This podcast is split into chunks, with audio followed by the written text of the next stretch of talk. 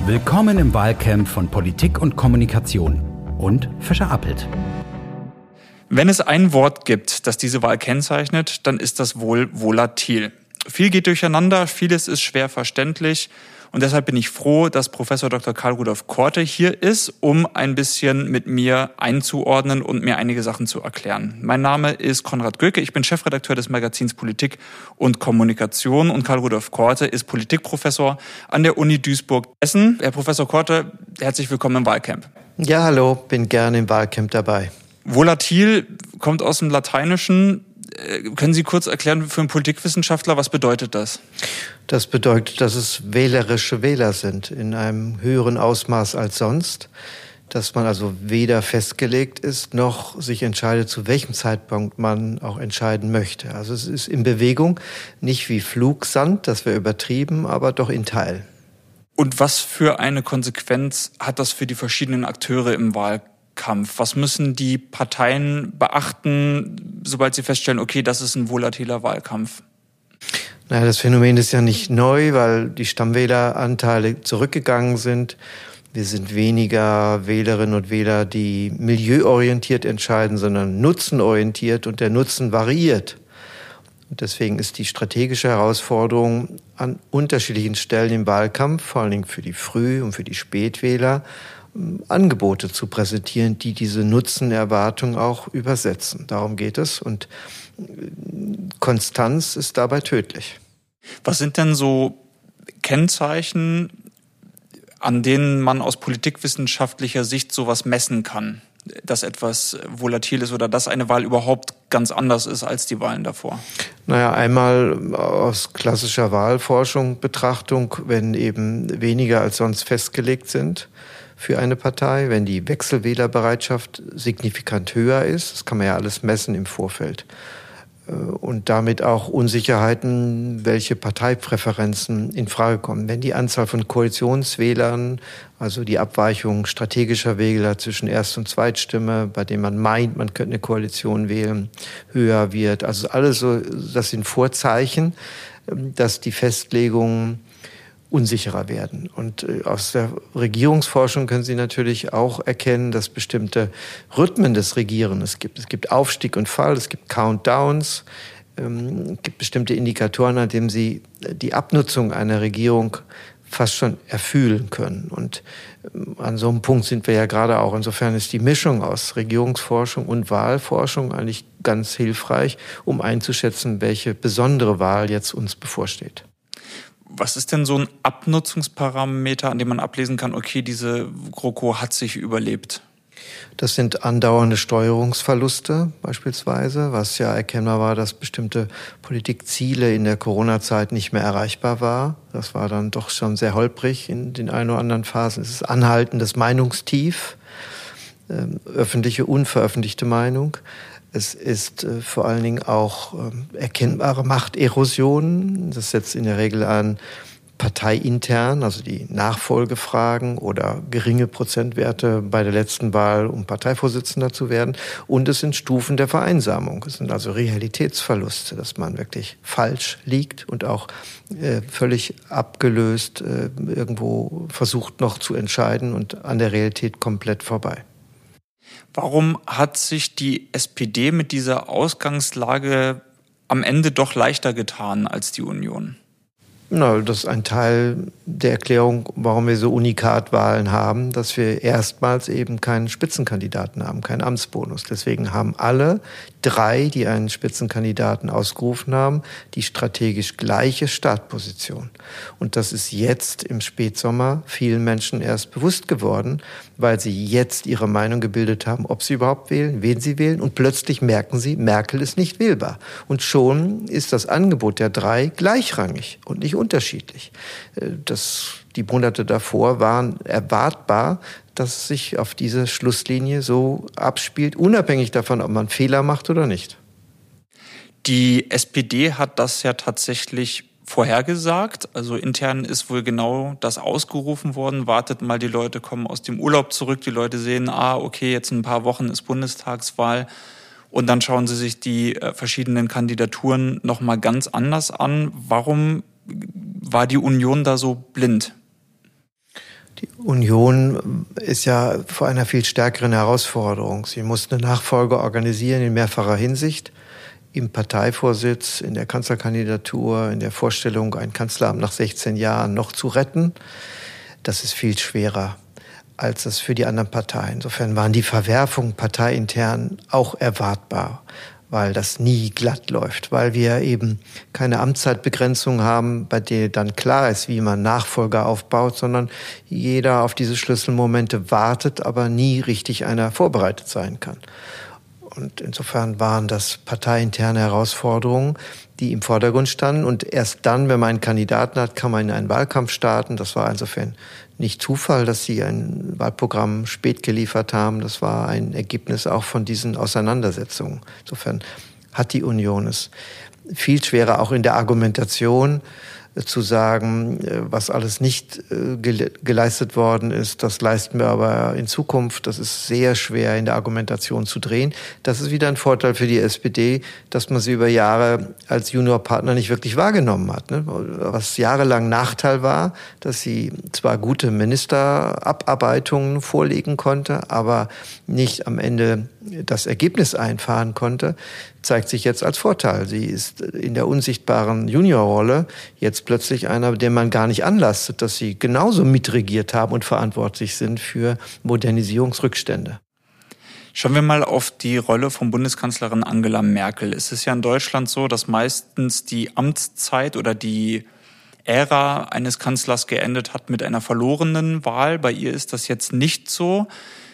Gibt es überhaupt irgendwelche Empfehlungen oder irgendein Handbuch, das man hätte nehmen können, um zu sagen, wie macht, wie macht man eigentlich diese geregelte Machtübergabe innerhalb einer Partei an einen Nachfolgekandidaten und wo müsste man hinschauen, um sowas zu sehen, vielleicht in die USA oder irgendwo, wo es vielleicht doch auch Amtszeitperioden gibt, die begrenzt sind? Es ist eben ungewöhnlich, weil in der Tat sonst Abwahlerfolgen oder zermürbende Rücktrittskonstellationen es historisch schon etwas Außergewöhnliches, dass sie lange im Vorfeld der Wahl gesagt hat, sie tritt nicht mehr an. Wir erinnern uns allerdings, dass es auch nicht nur freiwillig war, weil sie ja immer auch Parteivorsitz und äh, Amt zusammenhalten wollte. Sie war auch nach vielen Wahlniederlagen sehr politisch bedrängt von der eigenen Partei, so dass sie irgendwann die Flucht nach vorne angetreten hat und hat gesagt, ich trete nicht mehr an. Sie hat jetzt erstmals das Schwierigste, was man erreichen kann in der Politik, die Chance, würdevoll bedeutungslos zu werden. Das ist viel schwerer als alles andere. Aber da wir keine Amtszeitregelung haben, kann man nicht die Vorstellung befrieden. Ich suche mir systematisch Nachfolger, bau die auf. Das geht mit Amtszeitbegrenzung viel einfacher, weil der Anspruch der Antretenden dann nicht als äh, thronschädigend in, in, in Kauf genommen werden kann, sondern klar, weil einer aufhören muss, kann man sich auch schon vorzeitig warm laufen. Und die Versuche, es äh, hinzubekommen, gab es ja mit Kram-Karrenbauer von Frau Merkel auch, ohne dass sie es selbst offensiv ausgesprochen hätte. Aber es war natürlich erkennbar, dass sie das auch eher so gewünscht hätte. Aus dem laufenden Wahlkampf hat sie sich ja lange rausgehalten, also auch zu Zeitpunkten, wo Olaf Scholz schon sehr deutlich bisschen, einige haben das äh, ein bisschen ironisch als Erbschleicherei bezeichnet, dass er sich so, äh, wie sie ein bisschen fotografieren lässt für das SZ-Magazin und beim Kanzler Triell immer sagt, die Kanzlerin und ich, äh, so, als ob sie mal einträchtig zusammen den Stift gehalten und äh, alles unterschrieben hätten. Da hat sie ja lange sich nicht gegen gewehrt, gegen diesen Eindruck. Und jetzt zwei große Schläge äh, auf einmal, dass sie dann einmal sich von den äh, Koalitions- äh, oder der Unfähigkeit von Kanzler Scholz, äh, von Kanzlerkandidat Scholz, sich von einer bestimmten Konstellation zu distanzieren, ihrerseits gesagt hat, sie würde niemals mit der Linkspartei regieren andererseits jetzt ihre letzte Rede als Bundeskanzlerin zumindest äh, im, im Bundestag vor der Bundestagswahl dazu genutzt hat, um äh, Laschet zu unterstützen. Warum hat diese Unterstützung so starke Reaktionen ausgelöst? Na, weil es ungewöhnlich ist. Sie agiert als Kanzlerpräsidentin und sie ist bis an die Schmerzgrenze nüchtern. Sie ist empörungsresistent. Insofern hat sie eigentlich nie auf diese Dinge reagiert, sondern ist in ihrer Art abgearbeitet als Ruheregiment. Und das kopiert ja auch Scholz, dieses merkelige Sicherheitsgefühl, was damit einhergeht. Und insofern weicht sie ein bisschen von ihrem eigenen Stilmuster ab und das fällt dann gegen Ende nochmal auf. Aber in der Auseinandersetzung ist das ja ein Werfen mit Wattebällchen. Das heißt ja wechselseitiges Niederschmusen. Wenn man das mal in internationalen Maßnahmen, Maßnahmen, Maßstäben vergleicht, ist dieser Wahlkampf ja ähm, verlässliche Langeweile. Und das ist auch gut so, weil es zeigt, wir entscheiden nicht wie Trump und Biden, wie Macron und äh, ähm, Le Pen über die Zukunft unserer liberalen Demokratie, ob sie offen bleibt oder nicht, sondern wir sind super mittelzentriert. Das mag aus dem Ausland super langweilig wirken. Auch Journalisten finden das langweilig, aber die Auseinandersetzungen haben nicht diesen persönlich verletzenden Charakter, leider allerdings auch nicht die große Auseinandersetzung über inhaltliche Themen. Nochmal zurück zu Merkel. Es gibt einige Leute, also wir hatten ein bisschen darüber gesprochen, so die Übergabe auf Nachfolger, wenn man jetzt wirklich sagt, ein Nachfolger, also es gab mal diesen äh, Spruch von Helmut Schmidt, aus einem Kabinett müssten auf Anhieb drei, vier Minister kanzlerfähig sein. Bei ihr sieht man das ja eigentlich nicht. Ist das ein Fehler von ihr gewesen oder also aus Sicht der Union auch? Also im Unterschied zu Kohl hat sie ja nicht Widersacher an sich gebunden. Der Aufstieg von Kohl ist nur über die Widersacher erklärbar, die intellektuell ihn auch mit äh, herausgefordert haben. Die Geislers, die Weizsäckers, die Blüms, die Süßmuths.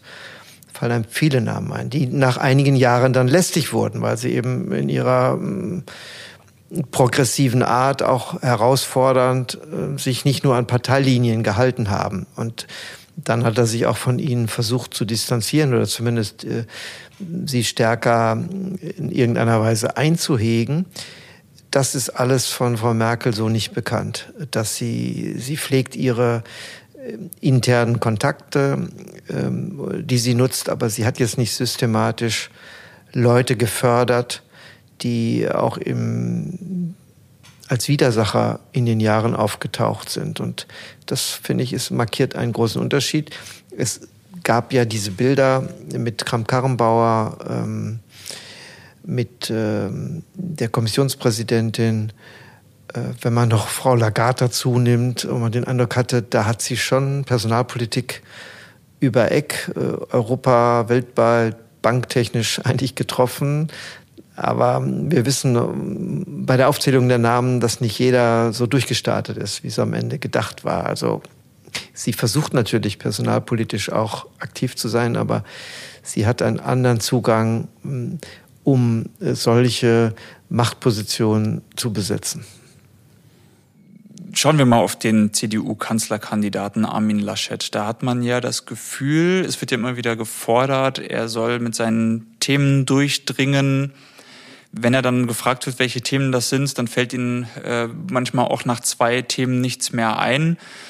Aber der Eindruck, der sich mir jetzt von außen auf drückt, ist dann, dass da auch sehr viele Ungerechtigkeiten dabei sind. Es gab ja ein großes SZ-Porträt auch von ihm, wo genau das ein bisschen herausgearbeitet wurde, dass von vielen Auftritten, die eigentlich gut gelungen waren, am Ende nur irgendein schiefes Bild hängen geblieben ist.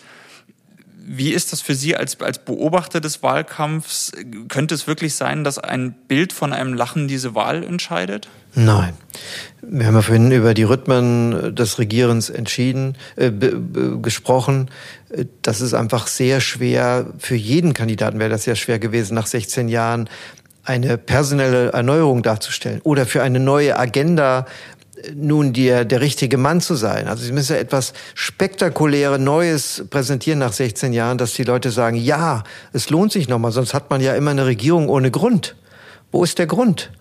Das wäre für jeden schwer geworden. Und äh, die Polarisierer, vielleicht auch die populistischen äh, Akteure von März bis Söder, die also so eine Entschiedenheitsprosa pflegen, die so eine ähm, Ansagegestus haben, also eine andere Führungs- und Kommunikationsstil, wären natürlich auch an ihre Grenzen gekommen, weil das ja durch die Polarisierung auch Widerstände weckt. und äh, auch nachgearbeitet worden wären, wo deren Schwachstellen vielleicht sind. Also die Union hat es sehr schwer nach 16 Jahren und es hängt sicherlich nicht nur an einem Fehler oder einem Bild, an einem Lachen im falschen Moment, dass äh, die Union nicht so reüssiert, wie sie das in den letzten Jahren eigentlich gewohnheitsmäßig hinbekommen hat. Das, was Laschet eigentlich ausgemacht hat bislang, nämlich dass er ein sehr integrativer Typ ist, mit einladender, kooperativer Herangehensweise, auch mit Machtfragen, das kommt zu kurz. Das wäre meine Kritik. Also er müsste viel früher äh, Unterschiede eingebunden haben, weil das eigentlich seine Machtprämie bislang charakterisiert hat und sagen, das ist meine Antwort auf Komplexitätskompetenz geradezu, Widersprüche, die in der Gesellschaft sind, als große Erzählung zu belassen, aber einzuhegen über Personen. Das kann er. Und da begeistert er auch und dazu kann er auch Geschichten erzählen, aber das tauchte bislang nicht auf. Jetzt hat er ja doch sehr spät ein Zukunftsteam, ein sogenanntes, präsentiert. Wird das noch irgendeinen Unterschied machen im Wahlkampf? Nein, auf keinen Fall. Das ist äh, sicherlich durch Flut und Afghanistan später gekommen, als es vermutlich geplant war. Aber diese Selbsterneuerung müsste auf jeden Fall über Personen kraftvoller ausfallen. Dass da wirklich so strahlende, bekannte Namen sind, dass man sagt, ach, der macht da jetzt mit, die macht da jetzt mit. So ein Effekt kann auch mal über Personen was bringen, weil die Mehrzahl der Wähler ist natürlich festgelegt auf eine Parteienwahl. Wir machen uns da zu viel vor, dass es nur über Personen geht, sondern die erste Wahl gilt als Parteiidentifikation und erst dann entscheidet sich die Auswahl für Personen. Kommen wir zur grünen Kanzlerkandidatin Annalena Baerbock. Die ist ja sehr stark gestartet, hat dann stark nachgelassen. Jetzt hat sie sich ein bisschen stabilisiert, aber ein bisschen taumelt sie noch, habe ich das Gefühl. Oder die Grünen als Partei taumeln noch so ein bisschen. Die SPD plakatiert ja jetzt auch, wer Scholz als Kanzler will, wählt SPD. Das klingt nach einer Binse, aber zielt vielleicht auch ein bisschen darauf ab, dass äh, einige Leute, die sich vielleicht entscheiden, auch zwischen Rot und Grün, dann von den Grünen wieder zurückgeholt werden sollen.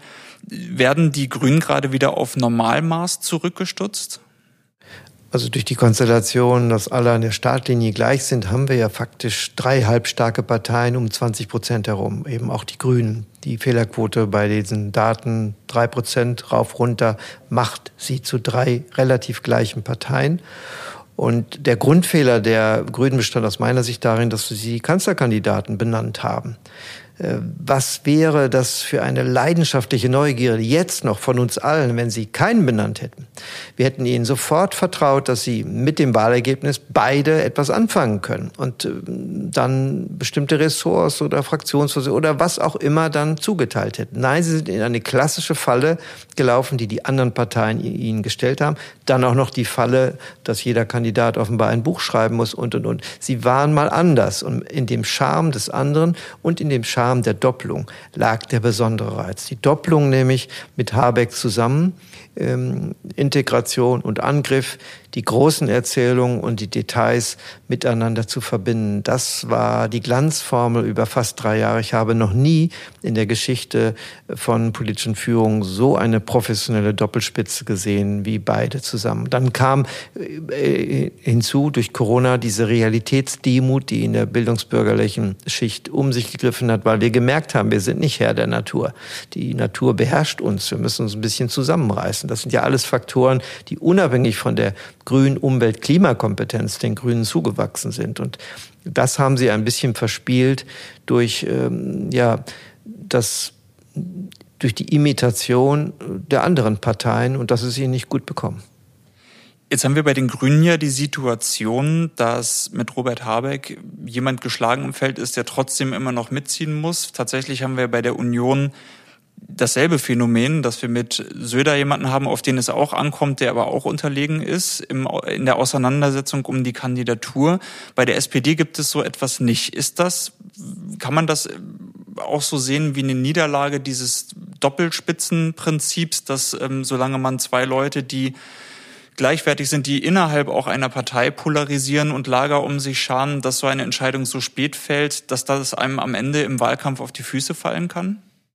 Ich sehe die Grünen nach wie vor die Doppelspitze vor mir agieren, auch wahlkampftechnisch in kluger Aufteilung, wer zu welchem Sender wann geht, auf welchen Marktplatz. Diese kluge Aufteilung sehe ich auf keinen Fall zwischen Laschet und Söder, sondern man lauert bei Söder immer auf den Halbsatz oder die Mimik, die doch äh, zeigt nochmal, er war besser und er wollte es machen das spüren auch Wählerinnen und Wähler, dass da noch etwas nicht abgeschlossen ist. Habeck hat es offen artikuliert, dass das gerne geworden wäre. Aber man sieht von der ersten Minute an, dass er mitzieht, mitkämpft. Und wir haben großes Vertrauen, dass er nachher ähm, interessantes Ressort vielleicht bekommen wird, um auch Gestaltungspotenziale wieder einzubringen. Ich finde diese Paarung ungleich und Scholz ist es nur geworden, weil er eben als Vizekanzler früh die Milliarden verteilt hat.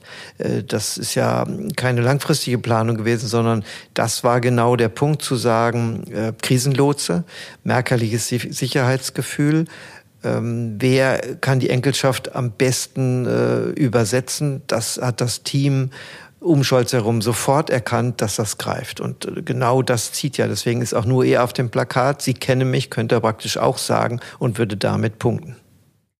Wie sieht, jetzt, wie sieht jetzt die Situation für die Grünen aus? Also sie sind ja, haben ein bisschen den Anschluss verloren an die anderen.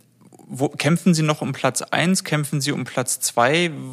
Worin besteht jetzt für die letzten Wochen bis zur Bundestagswahl die Mission für die Grünen?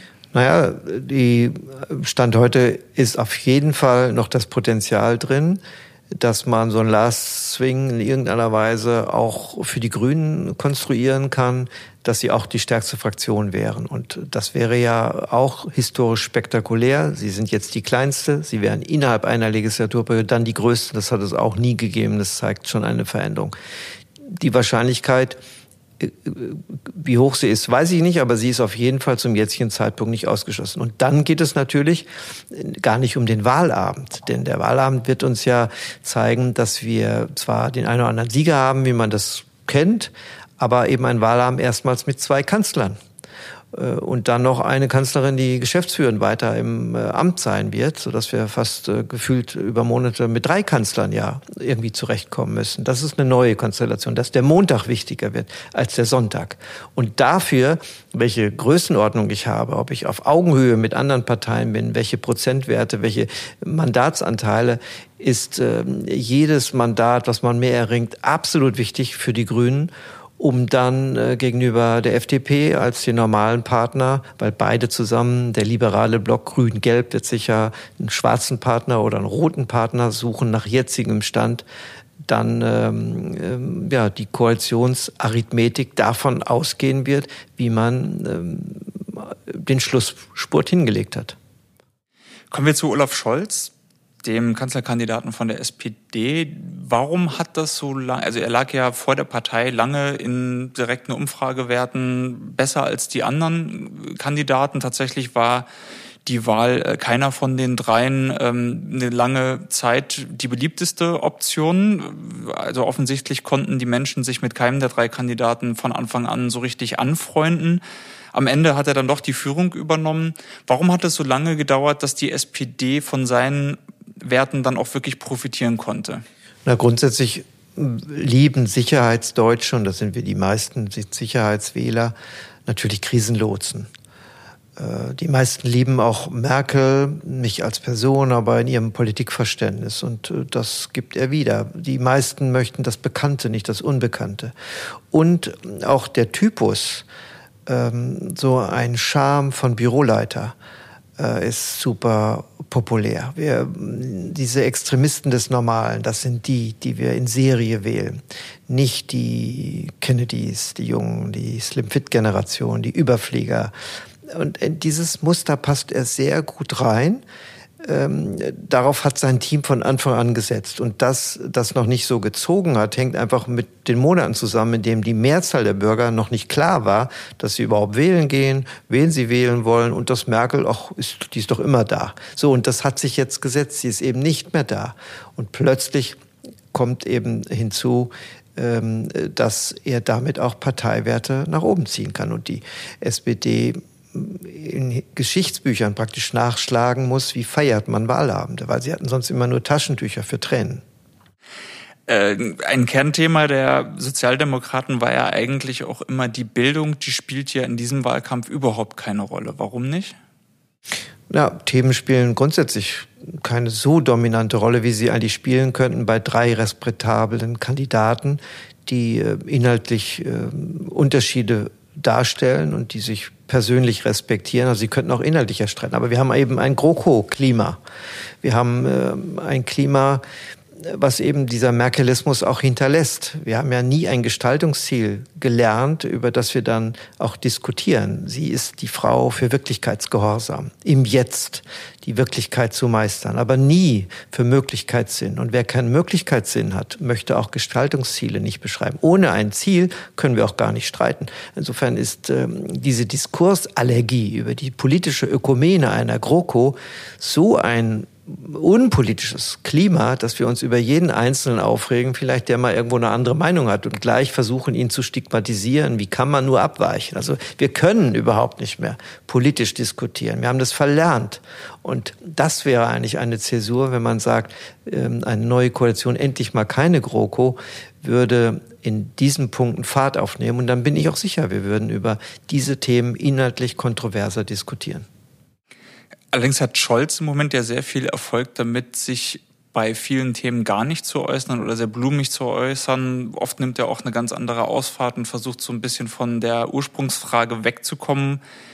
Wenn er damit so erfolgreich ist, dann kommt man ja jetzt nicht wirklich in die Gefahr, oder wird dazu verführt, dann doch wieder offen zu reden, weil es wird ja eigentlich bestraft. Wie kommen wir da wieder hin? Ja, das ist meine Sorge für monatelange Koalitionsverhandlungen oder erstmal Sondierungen. Die letzten haben ja schon allein die Sondierung 48 Tage gedauert und wir brauchen vermutlich den Bundespräsidenten, um das eine oder andere an Blockaden bei komplexen lagerübergreifenden Koalitionsverhandlungen aufzulösen.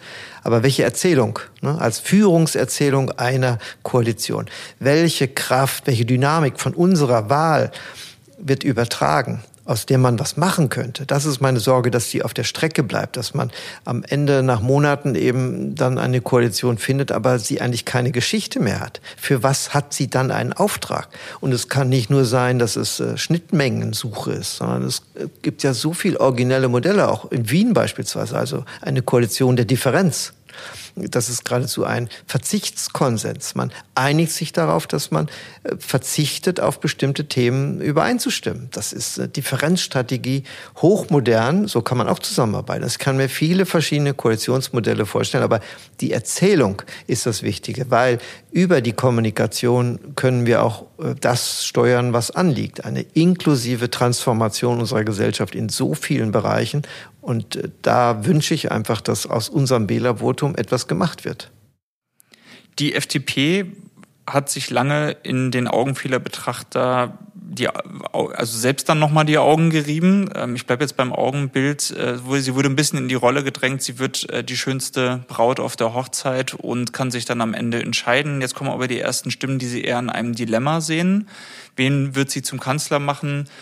Wie sehen Sie das? Sind die sollte die FDP ihr Glück kaum fassen können oder kommt sie da in eine Rolle rein, aus der sie am Ende dann gerne wieder raus wollte?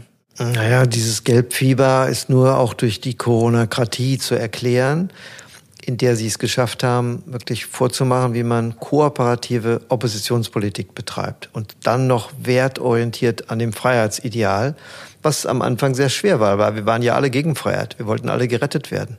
Und mit Freiheit wollte niemand mehr was zu tun haben. Da standen sie ziemlich in der Defensive. Sie kamen aus dem Thüringer Tief und haben sich dann systematisch mit diesen Dingen äh, nach oben gearbeitet und sind jetzt auf dem Stand, wo sie praktisch an das letzte Ergebnis anknüpfen können. Aber ich sehe sie nicht isoliert.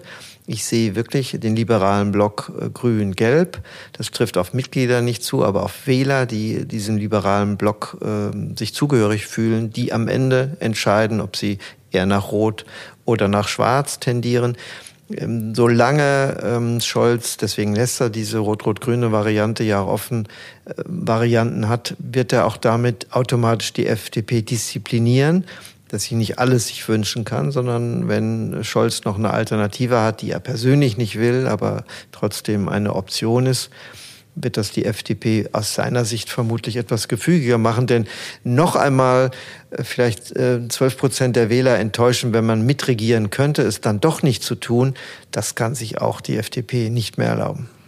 Welche Rolle werden die Mitglieder der Parteien nach der Bundestagswahl spielen? Weil im Moment haben wir das Phänomen bei der SPD, es gibt einen Kanzlerkandidaten, der eher dem rechten, realistischen Flügel zugerechnet wird und eine dezidiert linke Basis, die ihn nicht als Vorsitzenden haben wollte und ähnlich auch bei den Grünen, wo, glaube ich, in der Basis, also zumindest in den Großstädten, ja doch eine Erwartungshaltung da ist, die wahrscheinlich in Koalitionsgesprächen relativ schnell gefährdet wird. Kann das den Parteien in den Koalitionsverhandlungen dann noch gefährlich werden?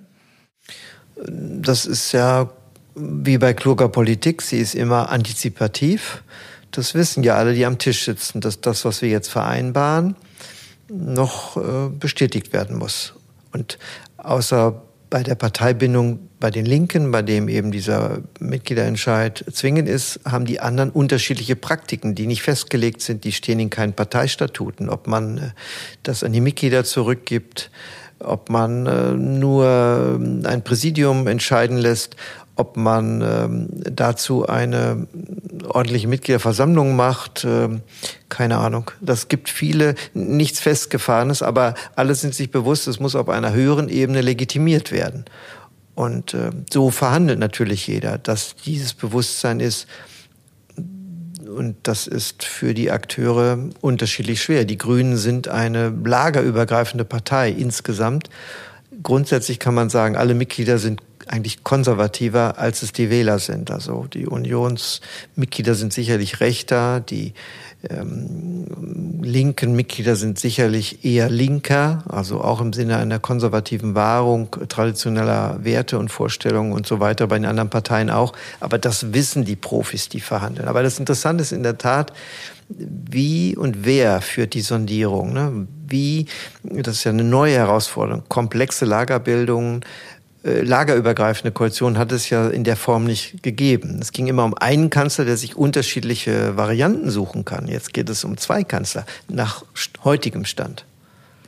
Ich bin mit meinen Fragen durch. Gibt es für Sie noch eine Frage bis zur Bundestagswahl, auf die Sie, auf, auf deren Antwort oder auf deren Entwicklung Sie besonders gespannt sind? Ja, ich höre jetzt seit zwei, drei Tagen immer mehr, dass bei dieser Unklarheit am Ende doch auf jeden Fall sagen Journalisten, dass sehr schnell wieder Neuwahlen stattfinden sollten. Also es wiederholt sich das, was auch 2017 der Fall war. Und ich muss immer massiv dagegen halten, dass das Grundgesetz gilt.